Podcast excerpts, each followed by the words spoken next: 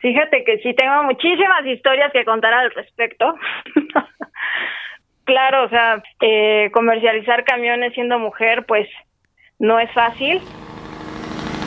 Transpodcast, el podcast de transporte.mx. Escucha cada semana entrevistas con los personajes más importantes del mundo del transporte y la logística. Ya comienza Transpodcast.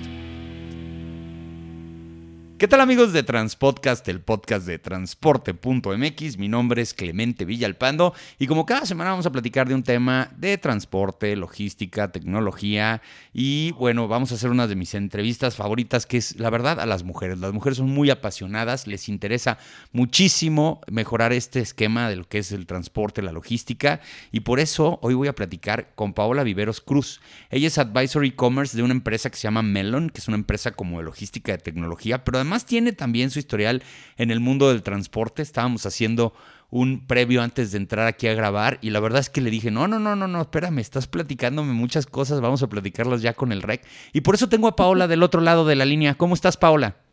Hola, Clemente, muy bien, ¿tú? Pues afortunadamente bien. la invitación. No, hombre, gracias tú por tomar la llamada.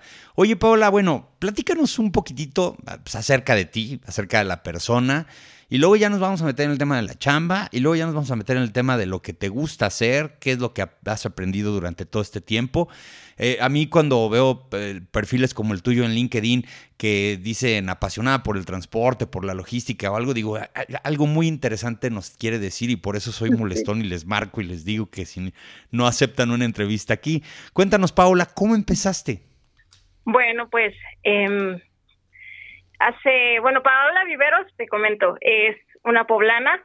Eh, me he dedicado al transporte y a la logística por más de 10 años.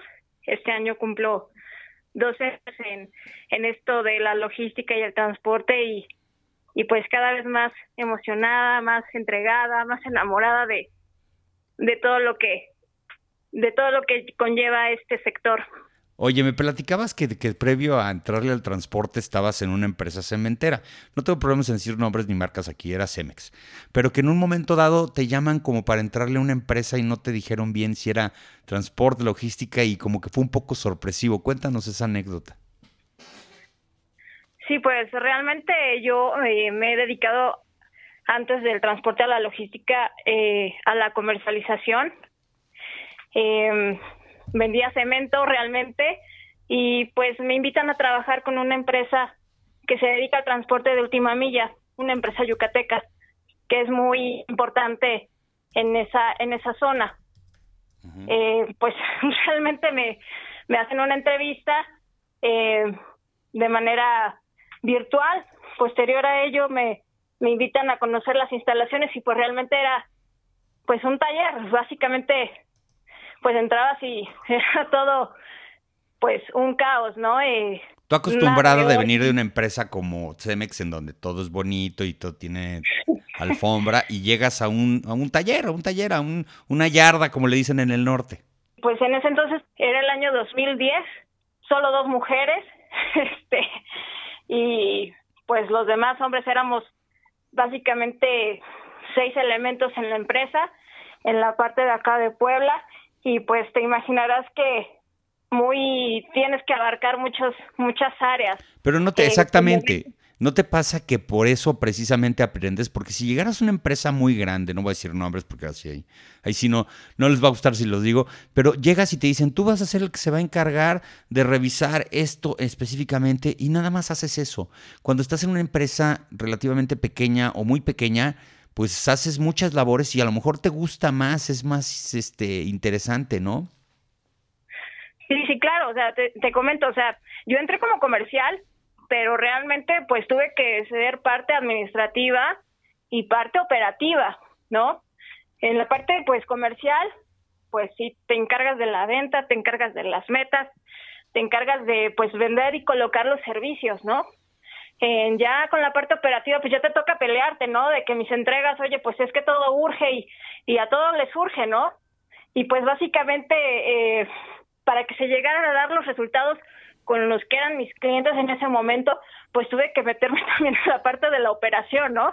Y no te voy a mentir, o sea, realmente eh, donde yo me formé fue ahí, porque vi parte operativa, porque vi parte administrativa, porque me metí en la parte comercial.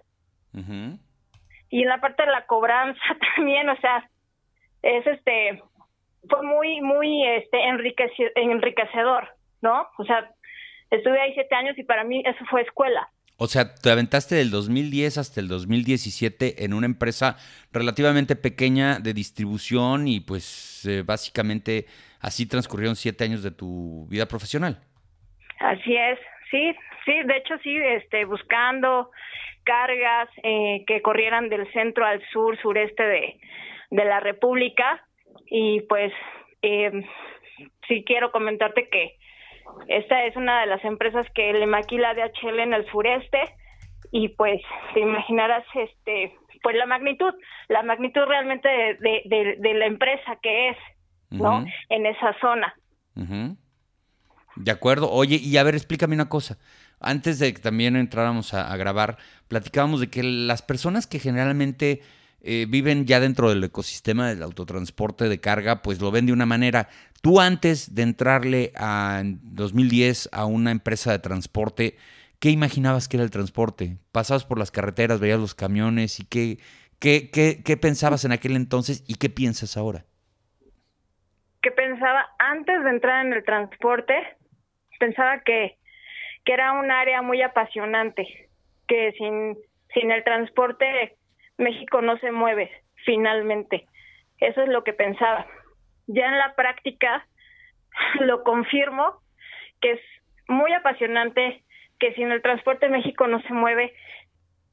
Muy, muy fascinada con, con, con haberlo encontrado, esto, eh, esta, esta carrera en mi vida realmente. O sea, tú ya tomaste la decisión de que vas a trabajar en temas de transporte y logística toda tu vida profesional.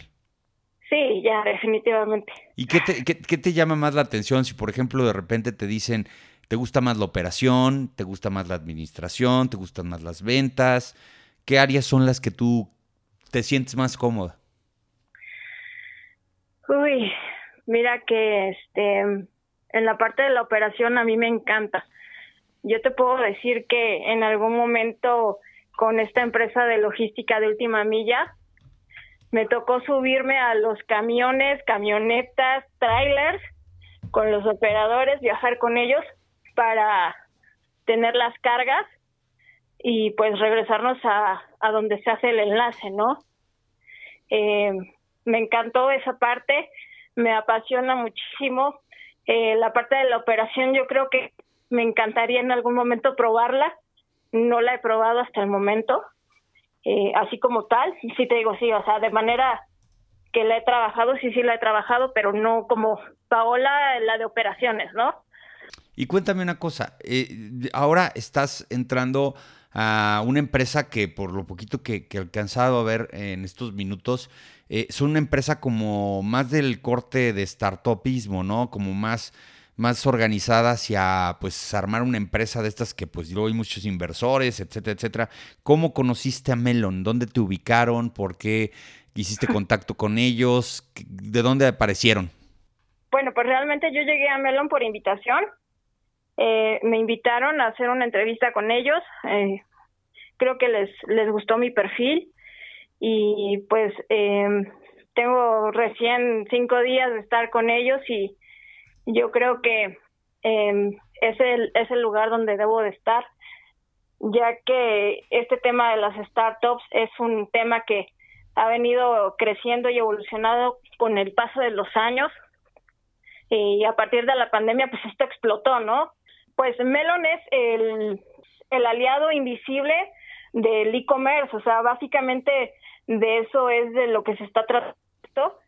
Tiene menos de un año Melon en México y se está posicionando muy bien en, el mercado. Oye, y antes de que llegaras a Melon, ¿qué hacías? Porque ahí me faltan tres añitos, del 2007 a, del 2017 al 2020-21.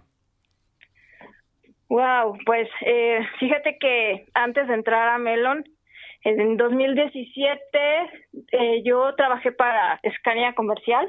Wow, para los camiones Scania y autobuses. Así es. Muy buenos amigos, ¿eh? Yo me llevo muy bien con la gente Scania, Scania. Me gusta mucho esa marca y es muy... Está creciendo muy padre. Sí, claro. O sea, la verdad es que pues Scania es el mejor camión del mundo. Ándale, mira, fíjate, ya no trabajas para ellos, pero eres buena para el comercial. ¿Eh? Muy bien, eso sí. Nunca hay que dejar las puertas cerradas.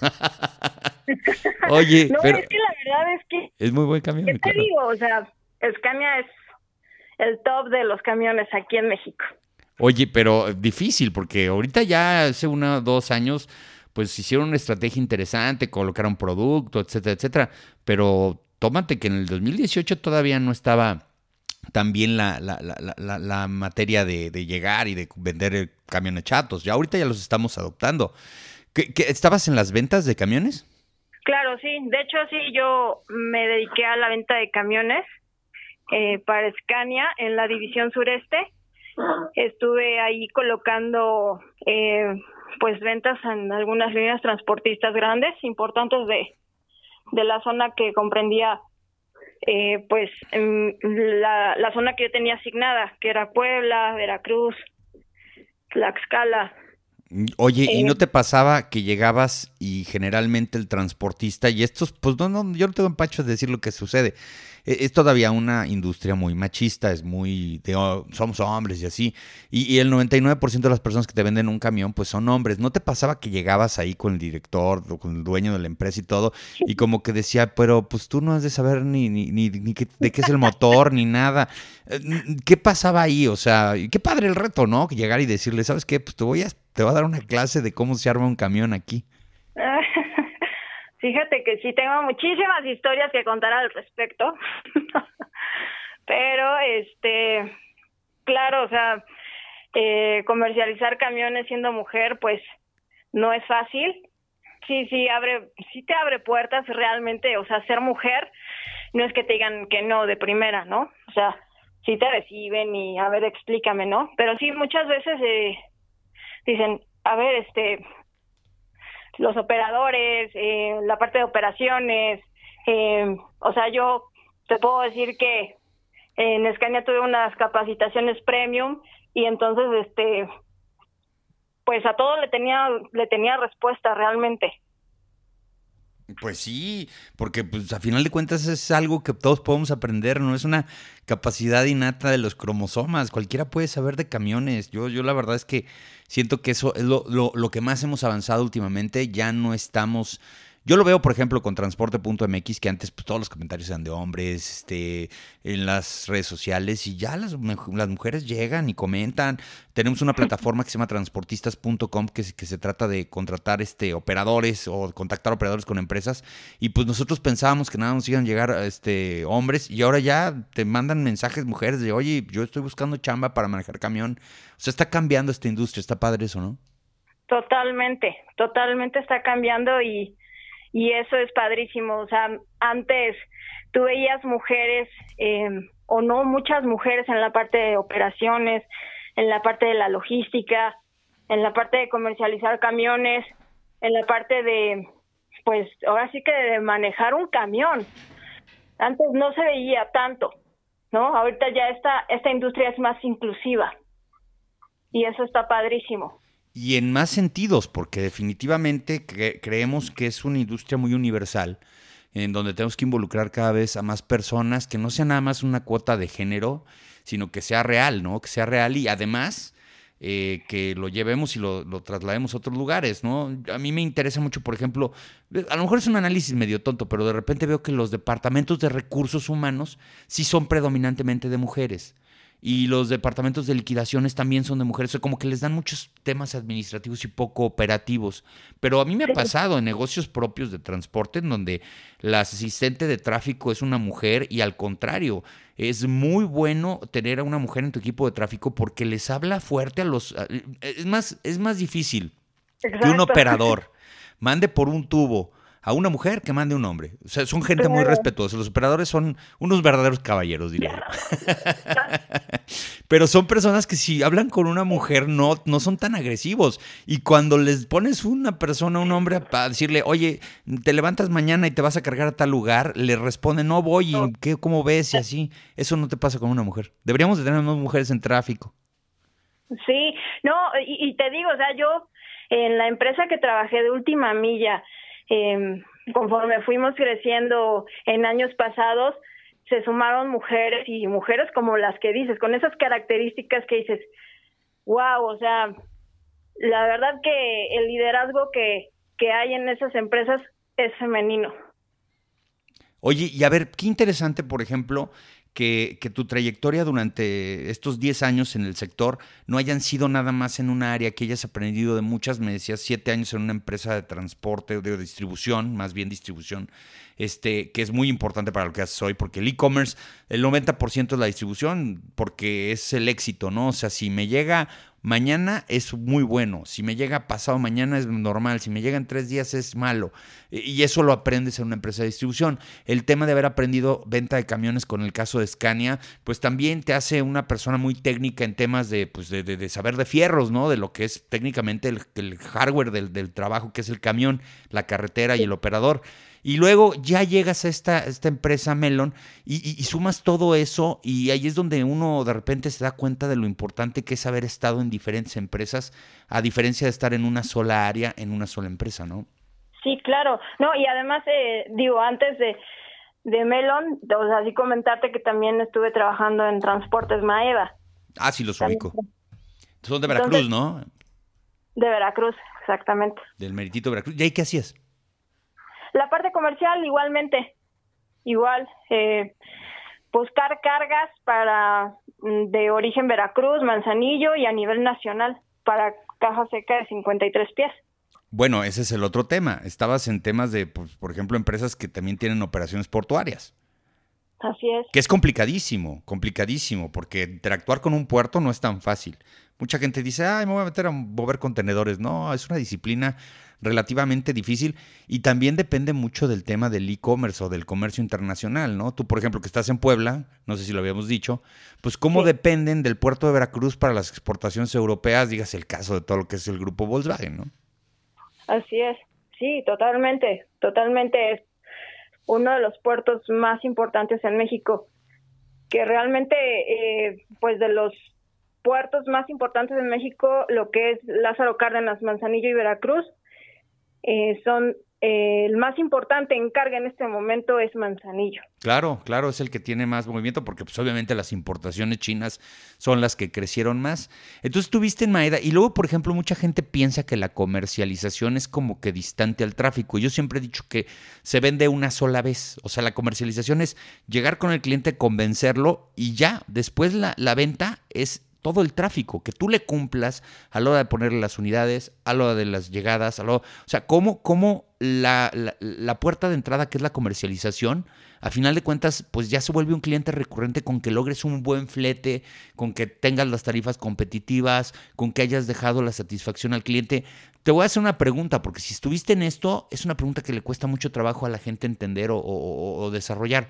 Es, cómo medir la satisfacción de un cliente de, un, em, de una empresa de transporte de carga. ¿Y tú qué, qué, qué dices? Pues mira, como dices, la comercialización te abre las puertas.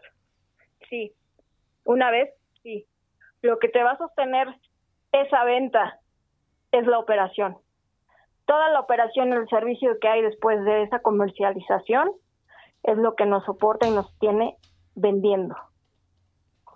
Porque yo lo he visto en algunos lados, que de repente hay un equipo de comercialización, llega, hace su trabajo y los de tráfico mm, echan a perder todo el trabajo de los de comercialización. por, eso, por eso yo siempre he sido de la idea de que tráfico y comercialización tienen que estar juntos. O sea, no, puedes... siempre en el transporte y la logística es un trabajo en equipo siempre. Todo. Siempre. Todo. y si uno falla, fallen todos. Debes de ir de la mano tú como ventas con la parte de operación. Yo, lo hago como una analogía con esas fichas de dominó de repente que, que, se las ponen y luego tiran una y ahí van todas. Y si una no la pusiste bien o se desacomodó y no le pegó a la otra, no se va a lograr el objetivo. Lo mismo pasa con el transporte. Si una de las piezas no está bien, no se logra el objetivo. Y, no, y nadie te va a decir, ay, mira, nomás la regaste en un 1%, pero ese 1% fue el que no pudo lograr el flete, ¿no? Entonces es bien complicado. Pero bueno, ahí es donde también ahorita es un gran reto, ¿no? Porque me decías que en la empresa en la que estás trabajando ahorita, este, pues es mucho de, pues no es como transporte duro y, seguro, ¿no? No es el transporte rudo, sino es un transporte muy fino, es lograr que no se vea. Yo siempre he dicho que el transporte es un intangible y pues como buen intangible es bien difícil ponerle y medirle la calidad, porque pues tú no ves qué pasó, si lo movieron con el camión más sofisticado, menos sofisticado, si tuvo problemas, no problemas, tú nada más ves que producto que estaba en un punto A ahora está en un punto B. Si llegó con su, su, completo y sin ninguna afectación, qué bueno. Y si llegó a tiempo también, qué bueno. Pero todo el demás proceso es técnicamente invisible para el cliente. Totalmente, sí, totalmente invisible y eso es lo que al cliente lo que le importa es que su producto esté en tiempo y forma. Eso es lo más importante. Es lo único que le importa, ¿no? Ya el, la, las empresas de logística, las empresas de transporte se encargan de pues que todo este este rompecabezas funcione exactamente bien. O sea, debe de ser preciso, debe de ser eh, exacto, porque un error, bueno, pues te puede costar pues el cliente, ¿no? Finalmente. Bueno, tú como, pues así que una persona que está dentro de una empresa, luego es muy interesante saber cómo, eh, de dónde sacas tu información, de dónde voltear para ver qué es lo que está pasando en la industria y más en una empresa de tecnología como estás ahorita. Supongo que eh, estas empresas ya hoy están tratando de buscar información por afuera, llevárselas a sus, a sus colaboradores, a sus, este, a sus trabajadores para que conozcan qué es lo que está sucediendo. ¿Tú estás aprendiendo más de transporte ahora que antes? ¿Hay más información? Sí, claro, hay más información. O sea, ya es más, está a la vista, o sea, con temas en sistemas, con temas en, en las tendencias de compras, todo eso se puede medir y lo puedes eh, analizar por medio de, de la web. No, bueno, y además puedes aprender más. O sea, yo hoy, hoy, hoy era que pasó lo del, lo del COVID yo creo que muchos aprendimos más de lo que pudimos haber aprendido si, si, no hubiera, si hubiéramos tenido que estar fuera de nuestras cuevas, porque pues todo el mundo nos encerramos un tiempo. Hubo quien optó por ponerse a ver películas, y hubo quien optó por ponerse a educarse, hubo quien optó por enterarse qué estaba pasando en el mundo. Va a ser bien interesante saber qué, qué, qué, qué tanto ayudó eso en el proceso de conocimiento y de e-learning. A mí me pasó, yo me metí a hacer una maestría en e-learning porque me estaba picando los ojos a veces. Pues sí, había que ver qué hacer. Bueno, que hay una cosa, ¿eh? Y digo, los que no saben de transporte, aquí Paola y yo les vamos a decir una cosa.